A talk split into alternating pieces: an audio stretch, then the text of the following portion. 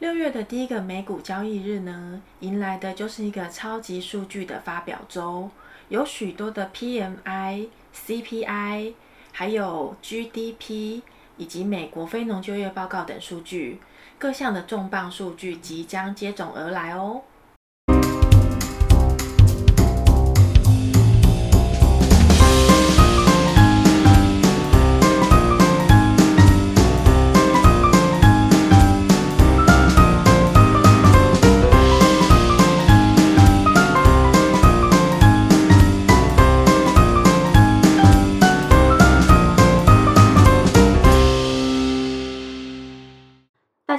欢迎来到七二华尔街。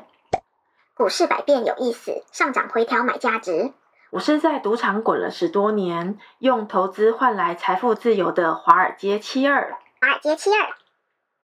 听到这里呢，大家升高的脑压呢，先压一下，因为后面还有澳洲联储利率的决议、OPEC 的大会、G7 领导人会议等事件，整个就是重磅的超级会议周。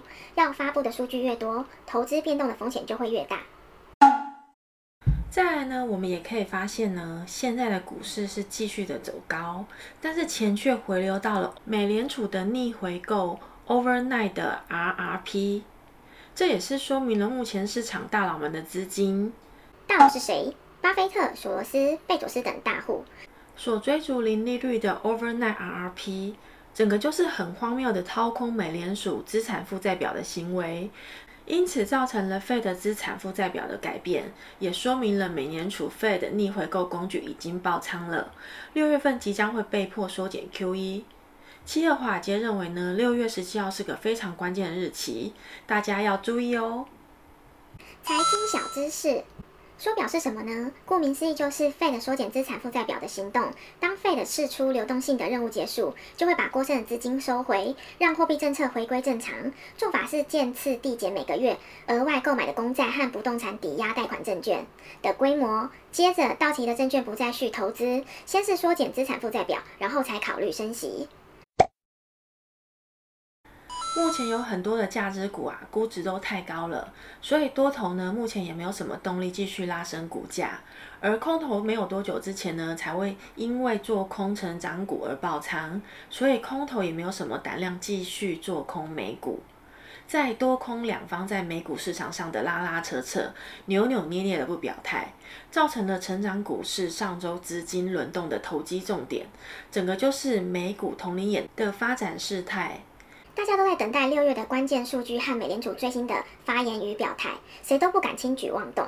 在这种情况下呢，风险是非常大的，所以请大家最少保持三十 percent 的手上的现金，会比较安全哦。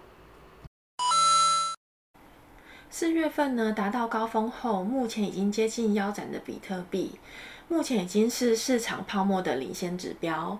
如果加密货币的市场已经触顶的话，那么也就代表美股将在两个月内跟进。此外呢，美股的动能如果上升，基本面却走弱了。从历史上看来，这是一个周期结束的迹象。在五月的时候呢，七二华尔街也预判了成长股爆炸一轮之后呢，有可能就是美股即将迎来大震荡的序曲。再参考最近大空头的原型，Michael Burry 3F 大量购买了小型成长股的做空期权，这也是间接印证了七二华尔街之前的观点。这也就是说明了六月份的股市变动率应该是会非常的大，震荡都要看市场的消息面，基本面应该是更不靠谱了，所以请大家千万要小心，该调仓的记得要调仓，风险太大成长股记得要减仓哦。